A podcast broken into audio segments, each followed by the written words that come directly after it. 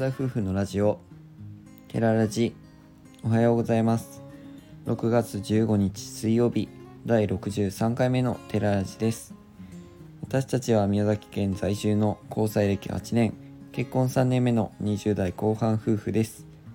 この番組では私たちの日常や趣味について宮崎弁でてげてげにまったりとお話ししていきます。皆さんお気づきでしょうか？今日は私夫が一人でラジオをしております。実は網の方がもうちょっと早めに寝てしまいましたので本日は今日私一人でやっていきたいと思いますが趣味とかいうわけではなくて思い出話というのを今回はしていきたいなと思っています。自分が高校1年生の時のお話をしていこうと思います。自分はもう中学もうテニス一筋でやってきて中学の頃もずっと部活ばっかりっていう感じでソフトテニス部に所属をしていたんですけどももう部活では毎週のように遠征があって練習試合とかもう合宿とか試合とかもうそればっかりだったのでもう遠征には慣れっこというかもう遠征がもう当たり前みたいな感じだったので泊まりがけ自体取り泊まりがけをしてももうほとんど夜疲れて寝るとかただ喋って寝るとかそんな感じだったんですよね。だから夜あんまり遊んだりっていうのはしてなかったんですけど、えー、高校をもう、まあ、テニスの推薦とかもいろいろいただいてありがたいことにそちらの学校とかも考え県外の学校とかもいろいろ考えたんですけどもう最終的に自分の夢を目指すために地元の高校の方に行きました。本当ありがたいことに部活動ソフトテニス部の先生もすごく部活に力を入れてくださっていてで本当にたまたまではあると思うんですけどその普通科高校に上手い先輩たちもたまたまその年にすごく揃っていて自分たちが入学と同時にまあチームがなんかですごく揃ったというかメンバーが揃ったような形でその年は団体戦でも個人戦でもインターハイに出場することができました。でその先輩たちと遠征に行ったりするのがすごく楽しみでもうなぜかっていうともう先輩たちが本当に優しくてなんかすごく可愛がってもらったというかもう全然冗談も言い合える仲だし一緒にペアを組むのも先輩だったんですけどすごく一緒になって考えてったりとか作戦練ったりとかそういうのも楽しくてもう遠征の夜がもう特に楽しみ。あのテニスよりも遠征の夜の方が楽しみでそれはなぜかっていうと毎回なんかみんなで集まってテニス部みんなの遠征に行ったメンバーで集まってもう大富豪とかねトランプで遊ぶことが日課だったんです。日課っていうとおかしいか。その遠征のルーティンみたいな感じだったんですよね。でもう大富豪はもうやりすぎってぐらいもうひたすらやったんですけど入学してから自分にとっては初めての高校総体の宿泊先の夜その日だけは大富豪せずにある儀式を行いました。儀式というのはその自分の地元の高校のなんか毎年行っている儀式ということで先輩たちの様子がいつもとちょっと違ったんですよね。その部屋に集められる時間があっていつもだったら何時に後で大富豪なってご飯を食べて夜ご飯を食べてからじゃあ何時から風呂入ってトランプなーっていう風に言われてまあお風呂とかも一緒に入ったんですけど、えー、そのままの大富豪の流れみたいな感じだったんですけどその日その日だけちょっと違って何時にちょっと俺ら準備するからもうそのうちの毎年行ってる儀式を今日やらないといけないからお前らも何時何分にこの部屋に来いっていう風に先輩たちから言われまして自分を含めた他の1年生もその日だけはなんかある時間30分ぐらい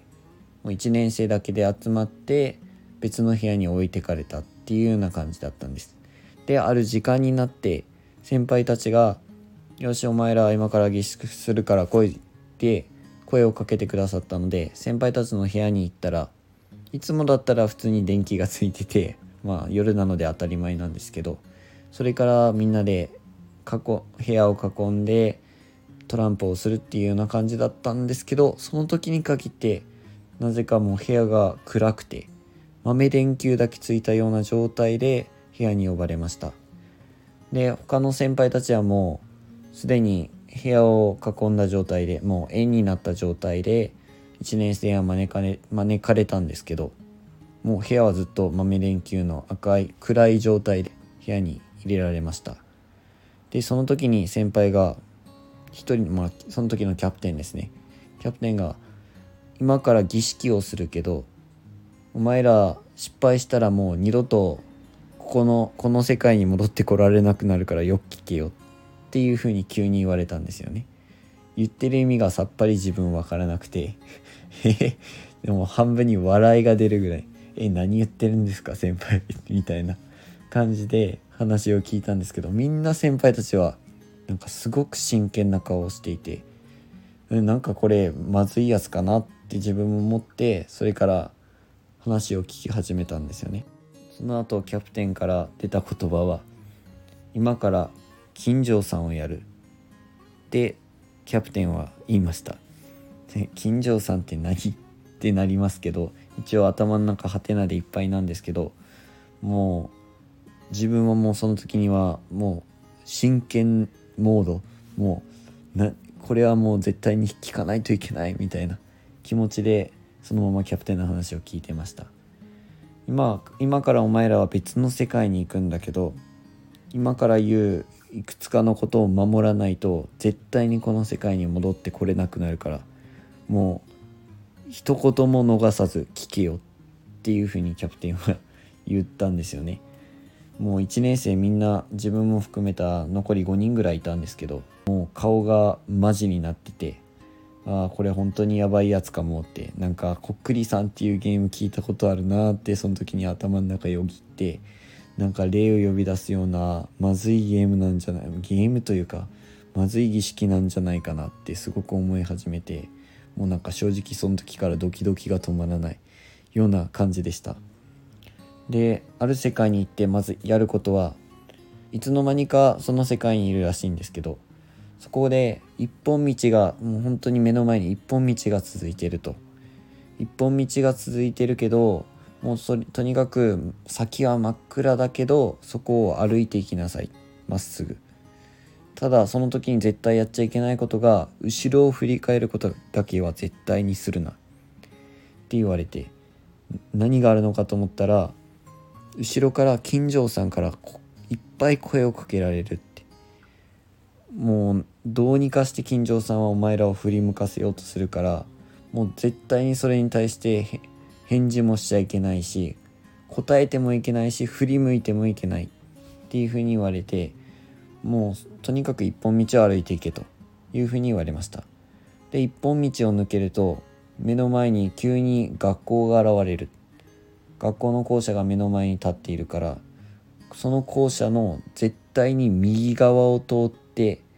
校舎の裏側に回れと言われました。次に。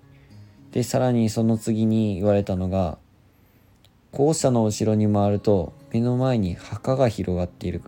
広がっているから墓をとにかく墓と墓の間を通って一番奥のに立っている墓のところまで行けと。するとそこに鍵が置いてあるから鍵を拾って今来た道をずっと戻っていきなさいというふうに言われました。でその鍵を拾ってある場所まで戻ってくると、まあ、この部員の中の誰か一人でもそれを達成することができたらもうみんなこの世界に戻ってくることができるからお前ら頑張れよって。怖かったら本当に動かなくていいから怖かったらもうとにかく振り返ることだけはするなっていうふうに先輩から言われましてもう頭の中パニックというかもう心もドキドキでパニックで何が今から行われるんだそんな世界に行かなきゃいけないんだどうしようみたいな状態にはなってたんですよね。でその世界に行くために今からやり方を教えるから一緒にやってみろって言われてまず方法がですね自分の胸の前に手を組めとなんというかうん手を組むって指と指で組んで上と下で組んで上下に組んでそれを胸の前に自分の胸に押し当てながら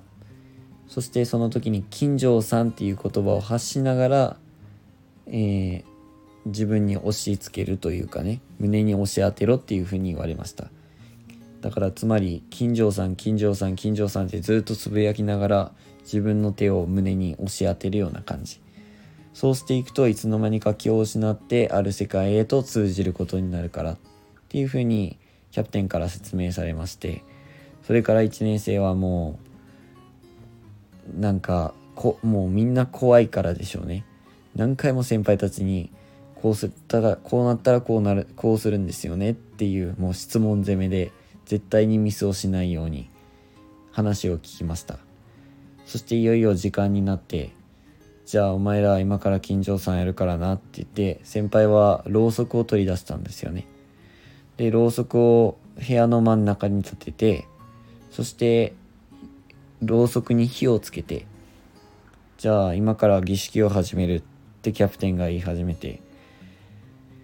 じゃあお前ら準備はいいか？行くぞ。せーのって言われてみんなで金城さん金城さん金城さんってつぶやきながら自分も含めて胸に手を押し当てました。ずっとつぶやいているんですけど周りの先輩たちみんな少しずつバタンバタンバタンって倒れていく音が聞こえてくるんですよね。ひたすら金城さんってつぶやいててもう周りがどんどんどんどん金城さんっていう声が減ってきてみんなみんなじゃないですけどもう何人かが残っててどんどんどんどんバタッバタッバタッって倒れていくようなそんな感じだったんですもう怖いけどもうとにかくいつになったら自分はその世界に行けるんだって思っていたら急に明かりがパッてついてある先輩が「俺鍵取ってきたぞ」って「戻ってきたぞ」って言ったんですよね。え？自分違う世界行ってないけどって思って目を開けたら先輩たちみんなさっき真剣な顔してたのにすごい爆笑してて最後まで金城さんって言いながら胸に手を押し当てていたのは結局目を開けたら1年生のみだったっていうことが分かりましてもう1年生は見事にはめられちゃった。という感じのお話です。もう全部金城さんっていうことは嘘だったのでまあある意味良かったなっていう思いと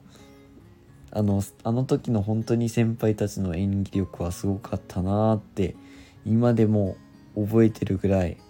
なんか自分にとっては面白い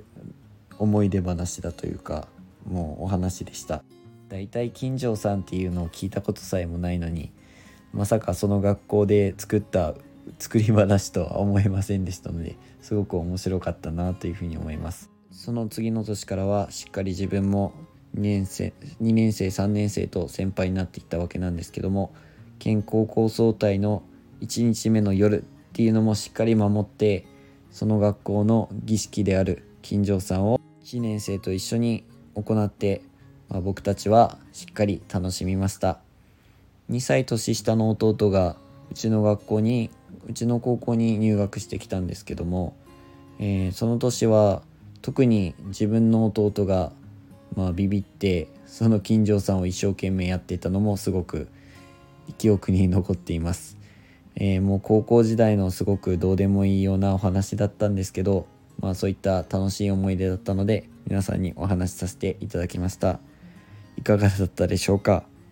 では今回のお話はここまでです。ラジオのご感想やご質問などコメントやレターで送っていただけると嬉しいです。私たちはインスタグラムと YouTube の配信も行っております。YouTube では夫婦でキャンプや車中泊をしている様子を毎週土曜日夜7時に公開しておりますのでご興味のある方はぜひご覧ください。本日も最後までお聴きいただきありがとうございました。それでは皆さんいってらっしゃい。